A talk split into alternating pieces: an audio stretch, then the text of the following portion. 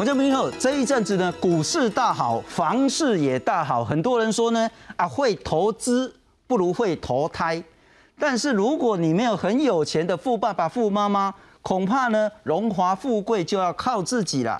因此呢，说实在，很多朋友哈，应该这一阵子点点哎，接到点位啊，接到信息啊，公哦，我们有一个会上市的股票啦，我们现在筹募基金啊，我们现在有一笔贷款啊，利率很低啊，等等这样。可是可能也会看到说，现在有一个广告叫做“零元买屋不是梦”，买厝啊就爱自备款哦，买一间一千万的厝，一毛钱都不用出，零元买屋，你就可以搭上这个房市的大多头，就可以一夕致富。很多人想说，哎，卡西五亿啊，两个月前的房子，两个月后可能涨了十趴、二十趴以上啊！如果我这时候不去投资，啊，我我病啊呆，荣华富贵靠自己，零元买屋不是梦。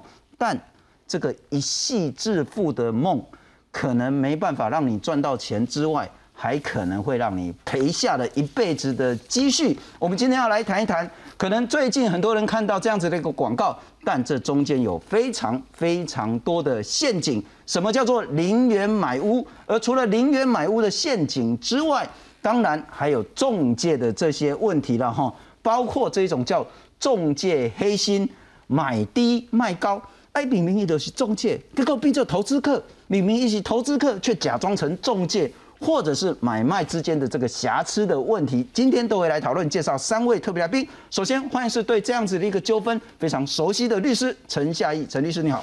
主持人、各位观众大家好，非常感谢。再来欢迎是不动产顾问公司的总经理，也是台北市不动产中介经纪业的公关主委，同时。也是消基会房屋委员会的委员张新明，张总经理你好，信聪大家好，非常感谢。再来会是那个有话好说的那个非常熟悉的朋友老师，地震市工会全联会的荣誉理事长林旺根理事长你好，主持人来两位来宾还有观众朋友大家好，非常感谢。那今天我们很特别的哈，要有受害者现身说法，我们透过电话连线，但。因为中间还是有各资，然后可能还会有更多的纠纷，所以呢，相关的声音姓氏呢，我们都做了一些处理。我们来欢迎是零元买房的受害者 A 小姐，A 小姐你在线上吗？呃，在。先谈谈啊哈，零元真的可以买房啊？你真的零元买到房了吗？嗯，没有。呃，谢小姐，呃，A 小姐，没有。那你为什么会被骗？怎么样被骗呢？呃，其实过程当中是因为有朋友在拉线，然后朋友的朋友在里面，所以其实你都会信任朋友嘛。那朋友之间因为信任，那透过呃一直拉关系，一直拉关系，哎，我们有共同的经验呢，或什么，那所以就不自觉的陷入他们的这个陷阱里面。嗯哼。是，A 小姐可以多谈一点吗？对，那呃，就是上一次就多年以前哈，其实就是呃，我到那个现场以后都是认识的嘛，认识推荐到认识那边去，哎，就是大家就讲共同的经验啦，然后他就一直讲，呃，他们的主管呢是非常厉害的人哦，那呃，就是他就是很高手啦，他就是。关于这个房屋理财的高手，他可以让你的钱就是。呃，由很少变很多，好，那他他就是有方法，因为他可能在银行界啦或什么认识很多人，他说他们自己操作，就是呃有人就是有人的有人，他也说，哎，他们也是这样操作，然后那个 A 小姐，我先打岔一下了，因为我们需要做变声处理，可是一变可能变太多，所以那个声音不是那么清楚，但我根据您向肖保官申诉的这个内容。很简单的说一下，您的这个案子到底发生什么事了哈？呃，你对肖保官申诉说呢，在某一天上午呢，因为有人介绍你的朋友，所以你就到桃园的一个地方找了某一个业者或是老师或者是一个集团了哈。两点下午的时候到，然后人家就来接待你了。那接待之后呢，然后呢，他就说听完什么的分析，他就说，哎，这个业者说你要跟我讲你有多少钱，对，你要跟我讲你有多少房子。你要跟我讲你有多少的存款，你要跟我讲你的整个财务状况。讲完之后呢，哦，你叫传你去跨出啊！五点半到九点呢，短短四个小时之间，还四个小时不到，三个半小时，看几间，看六间套房。然后拢一直讲，哇，这厝吼，这未来去投资吼，啊，两边赚大钱啊吼，这个可以理财，所以屋况你也不用那么在意，然后呢，细节不用太在乎，因为呢，我们是要来投资，我们要来理财，我们要来赚钱的。结果呢，他们就叫你签两份不动产的合约，要来帮你的女儿理财，而且呢，你是用你女儿的名字去买的，你签约是用你女儿名字。当时哦，我其实要用自己的名字签约，哦，他们就说，因因为我的关系可能比较不容易带，所以叫我签我女儿的。我说那应该不行吧，我女儿也不在。他说那个没有关系，我们都很有经验。哦，那我就说，因为我们就朋友朋友，就还蛮相信他的，也没有太想太多，就签下去了。所以就是签下去以后。其实才是麻烦的开始。嗯哼，嗯哼。那之前他是怎么跟你讲？就是你真的可以不用拿出来自备款，你就可以买房子，买了房子你就可以赚钱。是的，因为其实那一个所谓的主管老师，他就在黑板上写很多很多，他怎么去操作，怎么去操作哦。呃，当时听起来确实是很有道理。嗯哼。可是事后想想，我觉得就。应该不太行。OK，那你买两间，你是买两间房子还是买一间房子啊？他那时候有六间让我们去看，后来就说，哎，这两间是可以。哎，我也觉得其实可以，因为他说在桃园的那个哪一个地段其实很好，就是所有东西来自于信任，所以最后就没想太多了，认为呃应该是可以哦，因为我有把本身的那个。状况跟他讲，他说：“哎，你那个可以这样，可以这样子弄。”我就说：“我们就是不宜有他，因为下午你去上课，那那些老师们讲的口沫横飞，然后那一天晚上你就买了两间房子了。”是的。那两间房子总价是一千两百万，是不是？呃，其实不太记得了哈，因为那个可能要看一下那个，反正就是整个贷款可能要一千多万吧。OK，好，那你后来反悔了，当天你就反悔了。其实我我回去，因为回去回来已经十一点半、十二点了，他其实是载你回来。好，那没第二天，其实我也没想太多，依约去汇款，汇了款以后，第二、第三天就觉得总是哪里不对劲，后来左思右想，想想想，总觉得不行不行。我其实是不知道几号，可能一个礼拜左右，我就就发讯息给该几个当事人，袋鼠我都发了。嗯哼。后来发给他以后，他们就来讯还是打电话，就一直说，就是一直还叫我要遵守。然后我就后来我就咨询朋友，然后有些朋友就叫我说：“哎，其实。”哎可以再跟他们谈谈看，我也觉得可以谈。可是事后他们都一直拖延，一直拖延。是，其实一直叫我去那边带我女儿再去店里面跟她重新谈。嗯哼。那其实我知道我犯错了，我做错事了，所以我我就没有，我就都是独自赴约。OK，那赖上面都会有很多。是，A 小姐，我再请教了哈，就是说，你也许在他们的这一种所谓的资讯不足或者是疲劳轰炸下的情形下，当天呢签了两间可能总价超过一千万的这个套房，那你后来反悔了，他们要求你要赔多少违约金？其实啊，呃，应该是，反正我不买，至少都要一间要赔一百多万。两间就要两百多万。OK，了解。那我们大概知道这个过程。等一下，我再多请教一下 A 小姐这些事情了哈。不过，我们来看看什么叫做零元买屋，零元怎么买屋？那现在呢，应该你在网络上打这个关键字“零元买屋”“零元购物”，你就可以看到很多很多这一种什么老师啊、顾问啊，哈。然后呢，就要干嘛？去上课，去当学员。首先呢，你要去参加一个说明会哦，黑龙江高级的所在然后啊，气派、富丽堂皇然后很多看起来西装笔挺的人呢，就跟你讲说，哦，这嘛厝哦，外好都外好，外好卖赚偌济，大家赚甲变贵了吼。然后跟你讲说，迄某咪人啊，顶个月才赚两百万，啊，阮阿叔啊，啊，顶个月才赚三百万，才好谈开较歹来啦吼。啊，讲你无本不要紧，零元买房。免自备款，然后呢，买了之后当然要还贷款，不要紧啊。你卖掉你都无贷款啊，你就赚价差。你不卖，你还可以租出去拿房租来付贷款。啊，你手上不是有一间房子了吗？哦，给你想了后吼，你说我赞哦。可是中间的美感闭馆，我别跟你讲。你若要知爱安那吼，三万六千块加入会员缴学费，啊，今日若加入吼有折扣。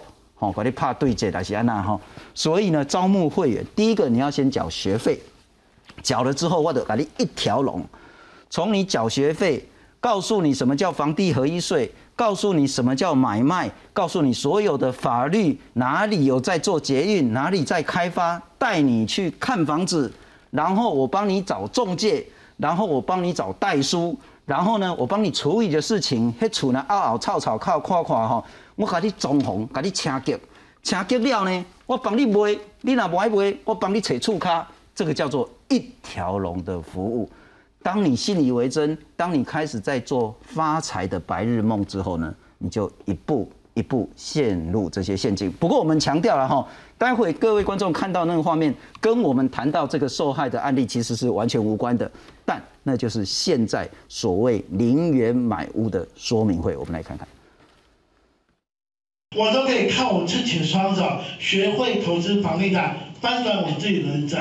各位，我认为你也应该学会投资房地产，翻转一下你自己的人生哈。讲师在台上口沫横飞，台下三十几个听众认真听讲，还不时拿起手机拍照做记录。近来台湾房价高涨，买房成为许多人难以实现的愿望。业者推出零元买屋讲座，号称不用一毛钱就能买房子，吸引不少民众参与。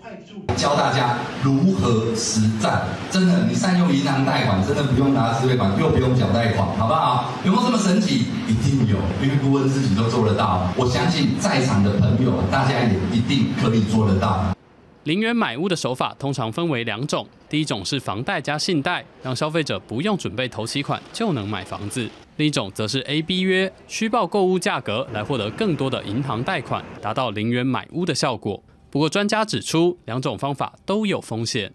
A B 约它会比较有这个违法疑虑，那一方面可能是说你拿这个 A B 约去跟银行申请贷款，它本身会有伪造文书跟诈欺的一个问题。房贷加信贷这一块，因为信贷一般来说它的期间比较短，它的一个利息也会比较高，所以民众他的一个负担也会比较大一些。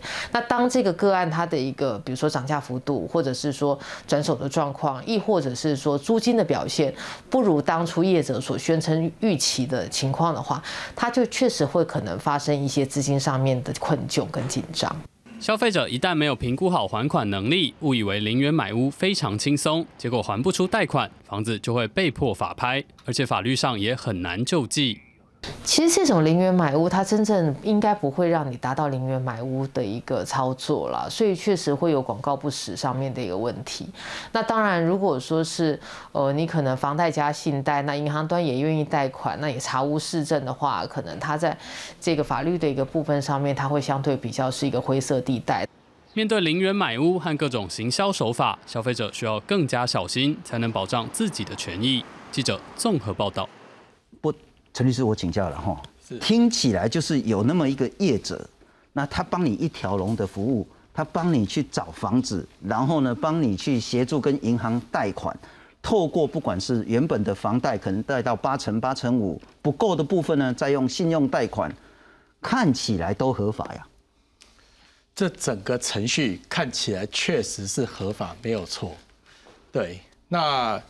因为他他们在就是我有听过几个就是被害人说明了，他们整个程序其实都是跟被害人强调合法，可是他们在他们的说辞过程之中，被害人缺少了相关的风险控管，他们不知道风险在哪里，因为他们只说好的一面，那风险那一面完全没有告知，是。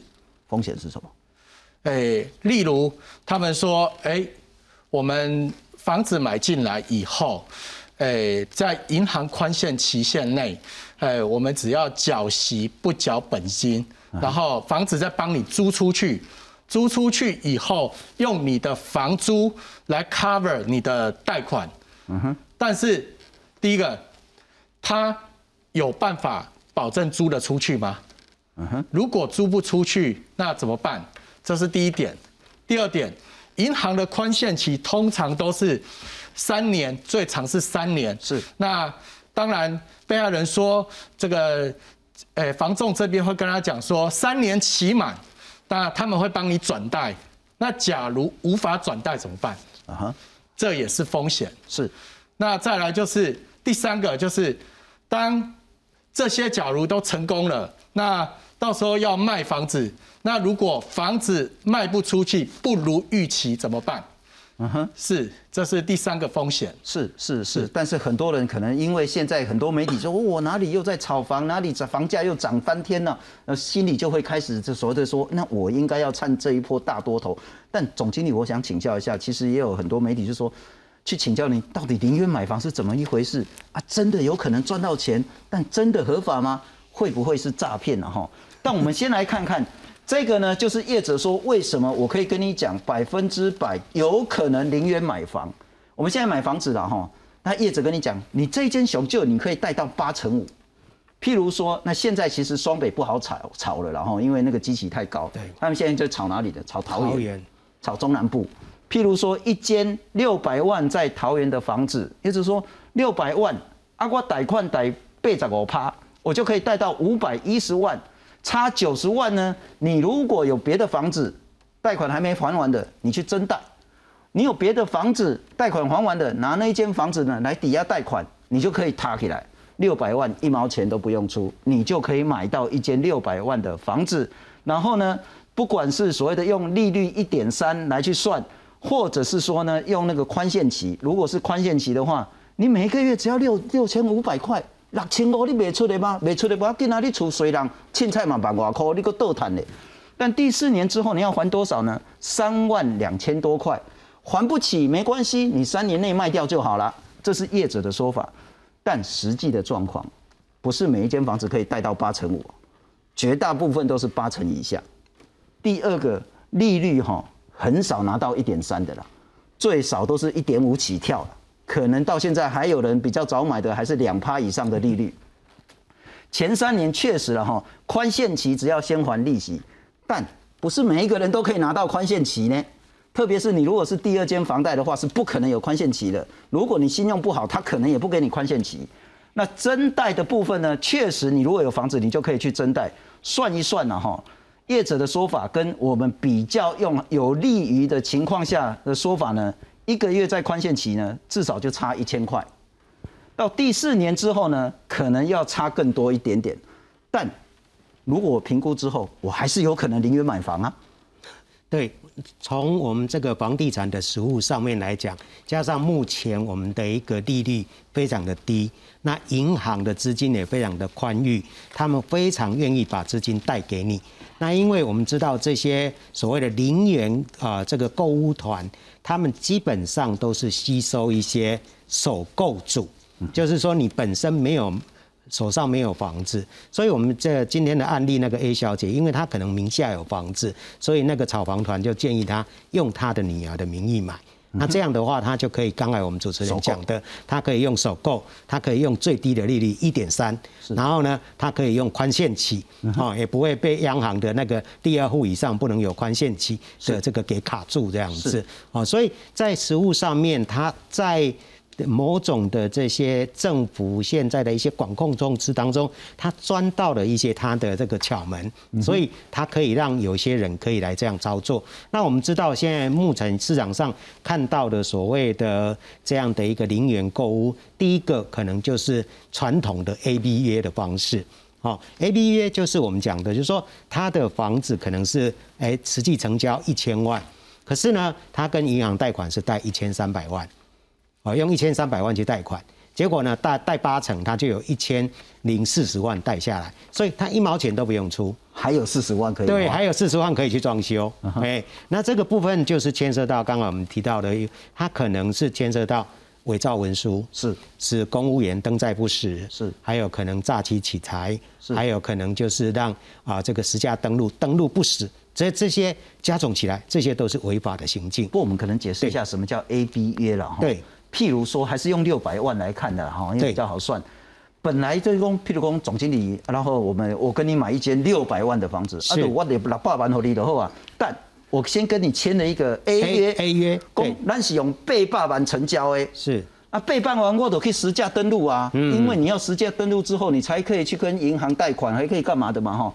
我虽然是跟你买六百万，但我跟你签约的时候说我们成交是八百万，嗯，所以我就实价登录八百万啦。我就说，哎，跟银行讲啊，我开始我们要都该被被八百嘛哈，所以我可以贷八百万的这个额度。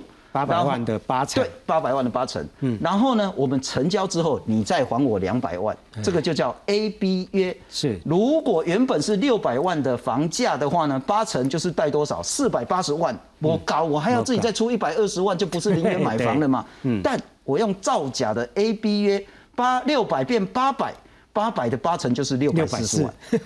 我还比六百万多四十万呢，怪再来掐给人呢。嗯，然后呢，你反正你两百万会退给我嘛，哈。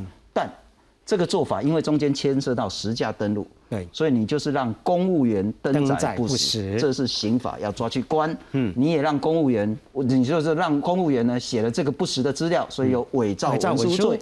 你中间还牵涉到诈欺罪，嗯，所以这种爱一关，嗯。啊，真的现在有人敢用 A B 约来骗钱我们如果说呃，从这一阵子政府在雷厉风行哦，在打炒房，A B 约是要有比较销声匿迹，比较不敢那么唱秋这样子。哦，那现在比较普遍的就是刚才我们律师提到的，就是用这个所谓的房贷。一般正常的房贷加信贷，嗯哼，哦，那这样的话就可以补足你可能哎没办法啊那个补足的这个自备款这样子，那你你这样等于一毛钱也不用出，所以你至少有三条路，一条就是你的原本买的这间房子的房贷，再加上你自己有的房子的这个增贷，对，或者是说呢用 A B A 来骗银行，嗯，或者是说你用房贷加你有信用贷款，你就真的可以零元买屋，但总就。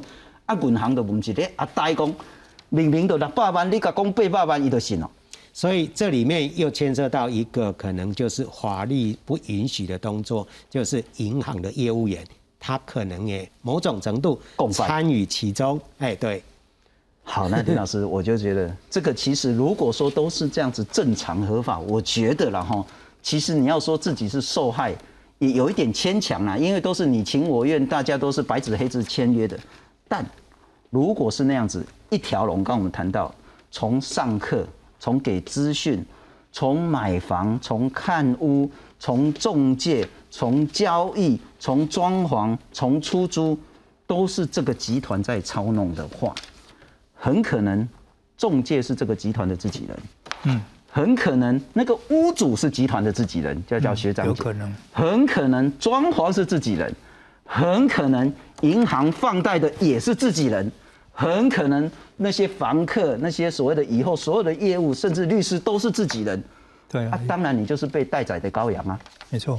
啊，这个问题到底有多严重？我觉得这个部分哦，不管是在预售屋跟这个成屋，其实都可能会碰到。不，刚刚 A B A 约的这种事情，嗯哼，其实。在预售的时候，也是用所谓的装修折扣的方式。那这个呃，一般刚刚新民兄提到的那个部分，你要直直接退。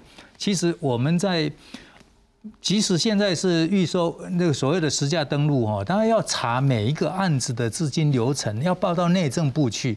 嗯哼。所以，所以现在有一些在 under table 之下的这个部分的这个所谓的假契约的这个部分呢，其实。还是有，还是还是有，所以所以这些就是，反正整个这些集团里面呢，他也不怕你，他你个别去查的时候，这些人可能都不是在那个当事人。那我们我们今天要说这个广告哈，之所以敢用这样子一个广告来做所谓的呃讲座或者是训练等等那个部分哦，我觉得主管机关应该去查一下，他可不可以做这样子一个广告了？嗯哼，他凭什么去做这样子广告？这个这个，我觉得是我我们今天最大的问题哈，是在这个地方，因为我们从经济业管理条例来讲，那你没有接受到委托约的时候。没有接签到委托约的时候，你是不可以做广告的。在经济管理条例二十一条第一项，它本身就是这样子规定的。所以，所以这些人是去去做，透过这个讲座，透过这个所谓的招来广广众，然后来去宣大大量的这个所谓的报喜不报忧的这样子一个状况之下，那找到的这些买方，这个广告它的法律依据在哪里？是没有。它是违法的，而且我我如果看到这个广告里面没，我们现在在从 Google 里面去看，有的还自认为是一个所谓的哦经纪人，是对经纪人可不可以做广告？我们经济管理条例里面只有经纪业可以做广告，经纪人受雇于经纪业，他没有独立去做。业务经营业务的这个权限，他是在经济管理条例里面，依照条例的规定，他是在执行所谓的这些契约的签签章等等那个部分，而且他他必须要第一个广告要符合事实，那这些东西看起来也没有形式上看起来没有违法，但是我们要注意哦。因为我们民法的规定，居间人如果是营业的时候，你要去调查人家的订约的能力、履约的能力。假设他看起来那个小孩、小朋友、大人有能力，他说你二屋了，你不能买。然后小朋友他是不是有订约的能力、履约的能力？他的风险是什么？这些有利不利的那个部分，经济业还有你经纪人，你都要有告知、有调查的义务。那这些东西，我我们看呢，只有报喜不报忧。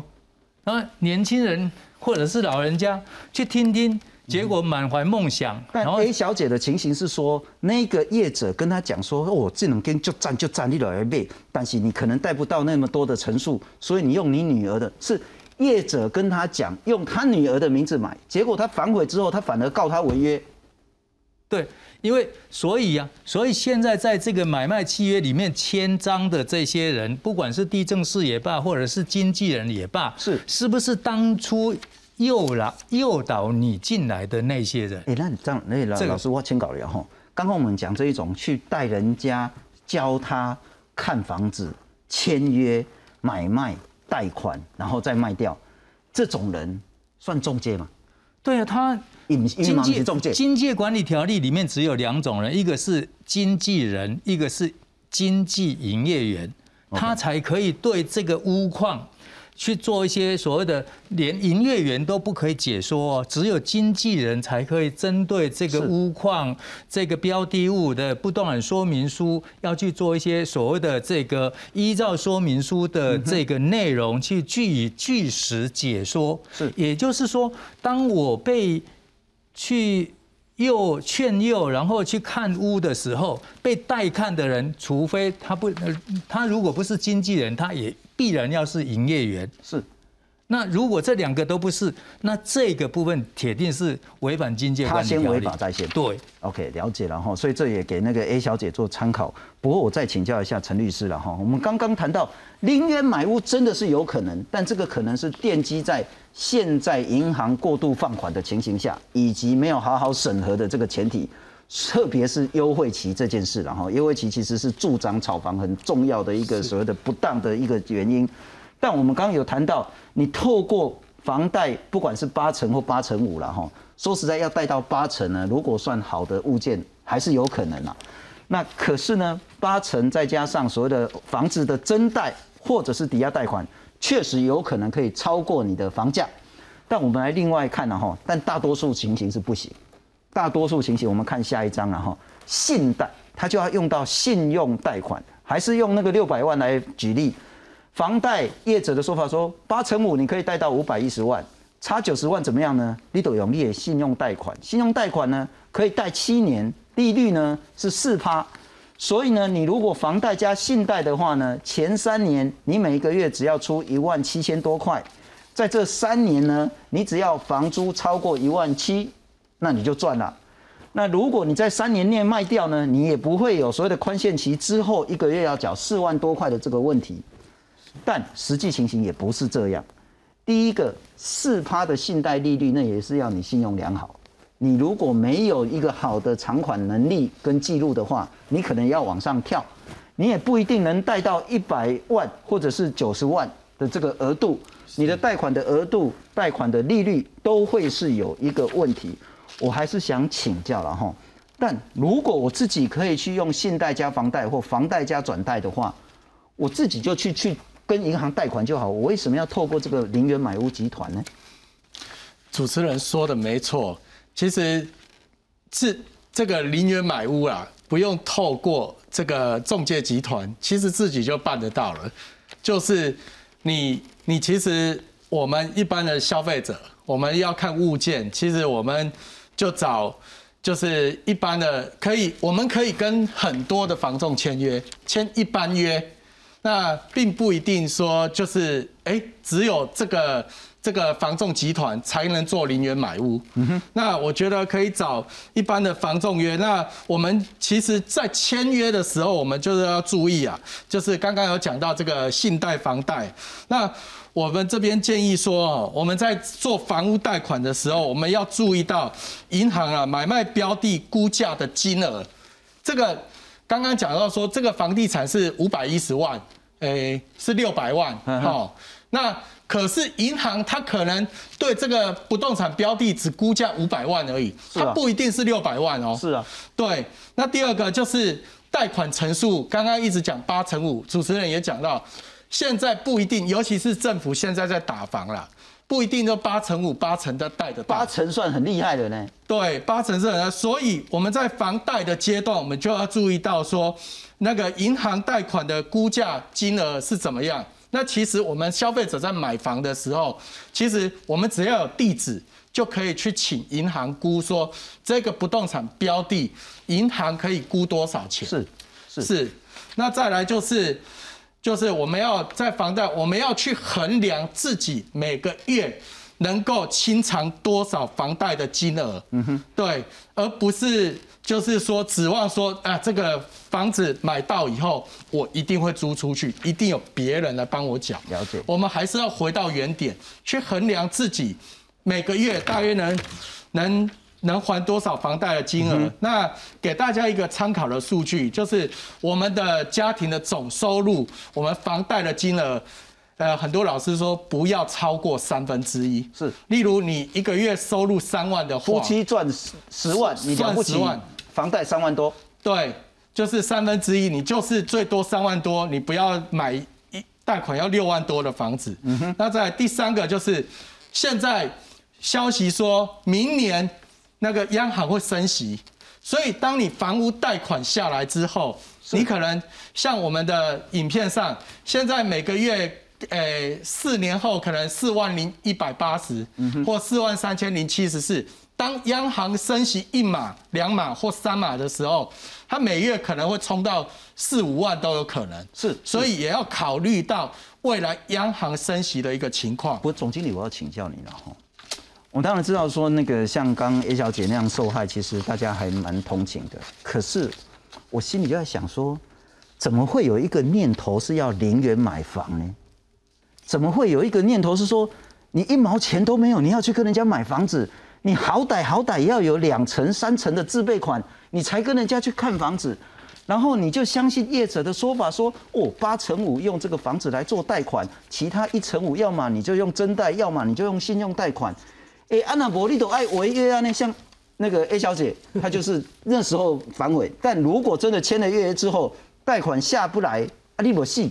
嗯，所以呃，主持人问的这个问题哦，真的是非常的。发人深省了哈，呃，因为现在是一个网络媒体非常发达的一个年代，过去我们从来没有听过零元购物，我们绝对说，哎，买房子一定要自备款。以前我们在呃，问人家说，哎，买房子可不可以不要自备款？人家会问你说，你笑哎啊，买房子不用自备款。嗯，哦，那现在因为这些业者，你低吧嘛，要自备款。对，那现在业者他们透过这些社群啊、网络媒体啊，不断的洗脑，不断的洗脑。那加上就是因为这几年来房价高涨，然后呢，又有些人投资房地产赚了钱，那这种所谓的假后倒修补这样的一个呃理念的话，哎。很多年轻人出了社会，可能五年、十年，他觉得说，哎，那我也有一点闲钱啊，是，我也应该可以来投资啊。为什么要傻傻的把这个钱放在银行？那现在银行利率不到零点，只有零点八多嘛，哈，所以呢，他也会想说，就只要有人把揪，哎，来听，就像我们以前年轻的时候都会去听那个直销商，现在都是听这个零元购物。所以我在社区大学教课，我常常跟我的学员讲说，哎，你看我们这个学员呢，二三十个。可是呢，你看那个零元购物啊，每次开课就是一百个了，两百个，所以所以你说为什么会这么风行？因为不用出钱嘛，嗯哼，啊，不用出钱，当然大家大家都嘛想要探钱呀，心瓜弄会喵嘛，对，弄会喵啊，所以这个部分就是碰触到的人性的最根本的地方，贪。不过我也要请教 A 小姐了哈，当然我们不会去检讨受害者，可是我想请教，所以你当天怎么会？因为我有一点不太理解是。当天去上课，当天就看了好几间的房子，当天就下定就买了两间，你都完全不考虑你自己的这个还款能力，不考虑你的贷款能力，不考虑那间房子的状况，不考虑包括以后卖出的风险吗？呃，当时啊，他因为算了很多金额，我都一直觉得哎非常有道理。那当然自己可能呃某些钱，我们可能透过。呃，去解约啊，算一算，好像是可以。当时我是想一间嘛，好，想一间就可以嘛，好，那算一算，其实是还可以啦，好，那可是后面他就是说，哎，那我们两间的话，我们可能可以怎样哈？所以其实这个钱，你刚你也听我们老师说过嘛，其实没有太大问题，因为我们已经揭露自己的财务状况了，所以其实他感觉他蛮有把握的。虽然我我心里想有一点不太正确，可是我觉得哎，反正就认识了推荐。那如果说他们对房地产那么熟悉，啊，那整个的操作应该没有什么太大问题。是，所以就看完回来吃个便当。然后就持续的进踏入他们一步一步踏入他们的陷阱当中，当然是之后之后想啊，那时候没有这样想。了解了解，也有可能是鬼迷心窍，或是被疲劳轰炸了哈。但我再请教一下 A 小姐，是说你刚刚谈到说，因为他们叫你用你女儿的房子来签约来买那两间套房，后来过了一两天之后你反悔了，然后呢，他们要求你付两百多万的违约金。那你就乖乖付了吗？还是你可以找法官、找消保官去告他们，然后说一毛钱都不给，甚至把他们抓来关呢？没有，因为我我们哦，平常都很少看电视哈，他其实就看网络。那我们其实当时想的就是说，哎，我们买东西，我们就可能太。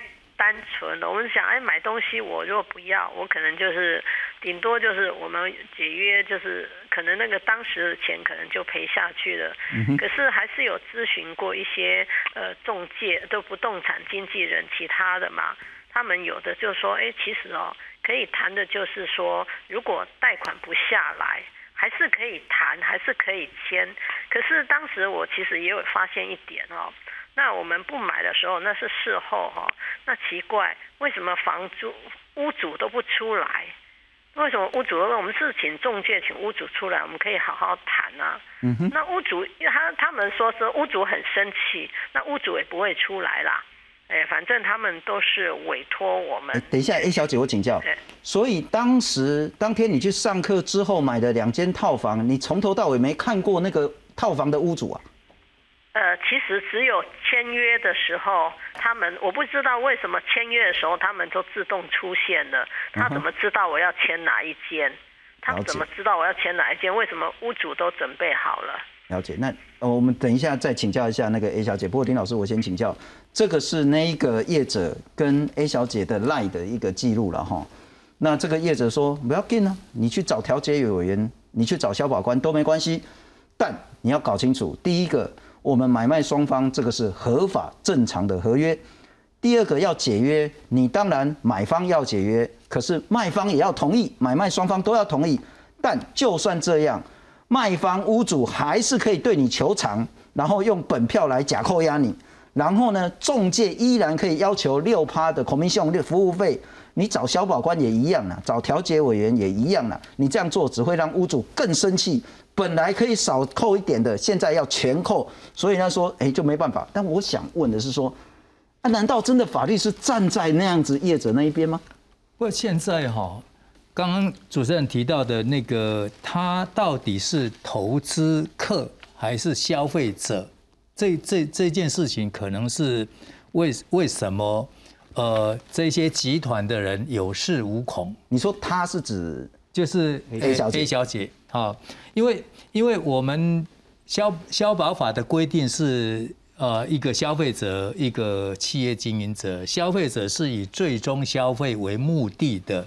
那如果是我买房来要投资，那这个部分呢，可能它基本上不会适用消保法。这个是可能在他们的集团里面的分析说啊，你又买 A 屋，又买 B 屋，又买 C 屋。那像这个集团在两年前，其实。就有人投诉到消保官那边，消保官其实也是要求说他做了一个新闻稿，然后那个新闻稿，然后呢，地政机关也要求说，哎，你你你你这个业者有没有违反他你们的经纪业的伦理规范？所以所以从这个过去的讯息来看哈，这个部分哈，因为呃 A 小姐是买两户，那我看那个上次申诉的那个案子是买三户，OK，那买三户。他是不是消费者？我觉得这个地方是可以再做一些讨论。我我举一个例子来讲，像日本哈，日本我们的中介法是抄人家的宅地建物取引业法，就是建建筑物的交易法。那它的四十七条就规定了，它的四十七条的第三款，第三款就规定说。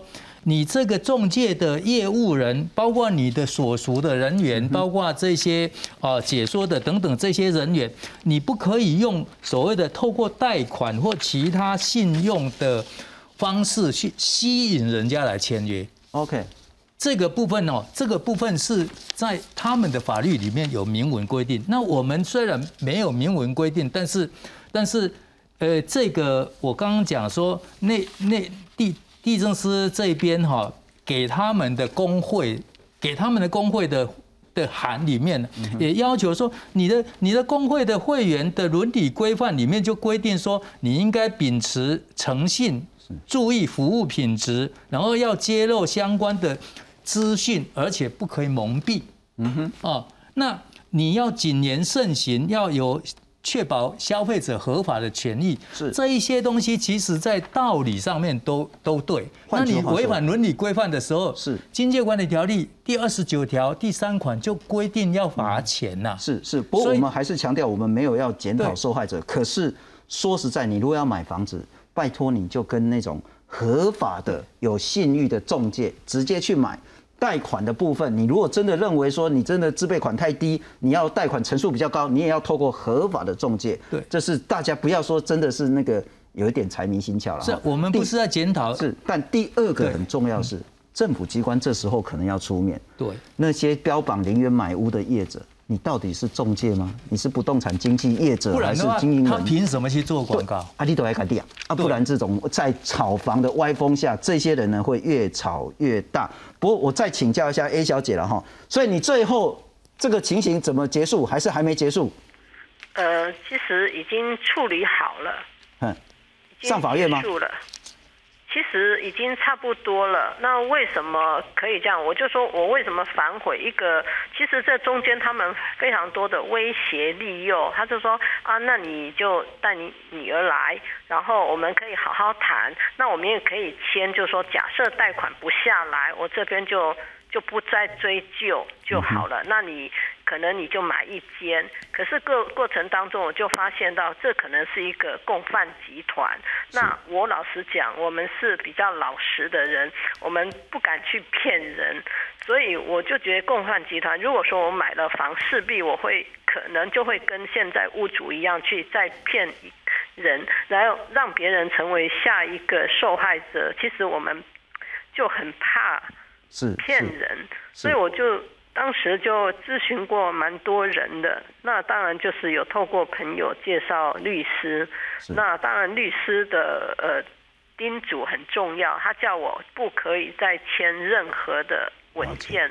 在中介那方面，所以当真的我去做去了中介那边，他一直叫我签，当然我们也约来回来回，那当然都是一直叫我们签下去啊，买下去啊，反正如果说过不了，你就不要就贷款下不来，那我们就不要嘛。所以你最后就是自认倒霉，然后呢就是认赔给钱。其实我们还是有透过消保会嘛，那我们也有跟律师去他们他们的店里面哈去谈过，就死咬不放都不肯。那我们其实有开赔一半的那个，那当然那个赔一半就是就是我们当初给的那个建金公司的钱，那。后面就是说，我们消保官也有提醒，其实我们其实不用赔那么多。是是是，不过非 是非常谢谢 A 小姐，你愿意挺身而出，谈到你自己的受害的过程，然后那特别是说，当然 A 小姐也可以说没关系啊，现在房市比较好，我两间都买。那反正呢，我现在变成这个集团的学员了。我就变成学姐了，总之还是会有下面的学弟学妹来嘛。我跟你买一千两百万两间，我一千五百万卖你，我不是又赚三百万了吗？但幸好你不愿意成为这个共犯结构的一份子，更是我们刚谈到说要买房子，拜托你一定透过合法的中介。但合法不代表说百分之百保险。不，像这个集团里面也有合法的中介跟合法的地震室啊。伊玛是透过包括现在很有名的这几个中介集团的下面的小中介嘛。不过中介中间呢，因为它是资讯最重要的掌控者，中介的纠纷也很多，包括有黑心中介用销销给你家低于市场行情跟你买，结果他说我我有赚头了，我自己来当投资客，我自己变成买方了。或者是说呢，隐匿重要的房市的这些资讯，我们来看看所谓的中介争议真的不少。我们的附近啊，成交价应该在两千万以上。那个中介啊，故意挑附近啊比较便宜的成交价来骗他呢。所以我爸就把价格降成一千五百万，果然很快就有人来买。这不串通好了吗？不像房仲用低价出售客户房屋，过几个月再用高价卖出，让客户堆心瓜。这类买低卖高的争议不断上演。先前台中有一名邱姓屋主委托庄姓房仲卖房，庄男明知房子价值超过七百五十万，但他却找上黄姓女子当假买家，成交价为五百六十八万，最后再以七百五十万卖给康姓男子，借此赚取价差，结果被邱姓屋主发现，于是台中地院依照背信罪，将庄姓房仲和黄姓女子起诉。要借助这个卖方对于行情的不了解，然后达到这个赚取价差的一个目的。除了现在的呃实价登录之外，它其实也可以在这个卖，在这个银行端啊，或者是说透过其他的一个房仲，那透过这样子的一个所谓价格的一个比对，它比较不容易产生这种所谓的一个资讯上面的一个不对等。买卖房屋资讯不对等的还不止房价，看看我冷冷气都湿掉了，好可怕。两个房间也在漏水，客厅也在漏水，每一个地方是好的，怎么能住人呢？三年前，梁小姐透过房仲在基隆买房，原本开心入住，没想到屋内两间房都会漏水，她只好带着三个孩子睡在客厅。那个前屋主明知道房子漏水这么严重，竟然不告知我，很可恶哎。梁小姐找上前屋主和房仲求助，却没获得积极回应。前屋主更认定那是潮湿而非漏水，双方各执一词，因此梁小姐决定诉诸司法来讨公道。而梁小姐的案例只是冰山一角。内政部统计，去年一到九月的房产消费漏水纠纷就多达三百二十六件。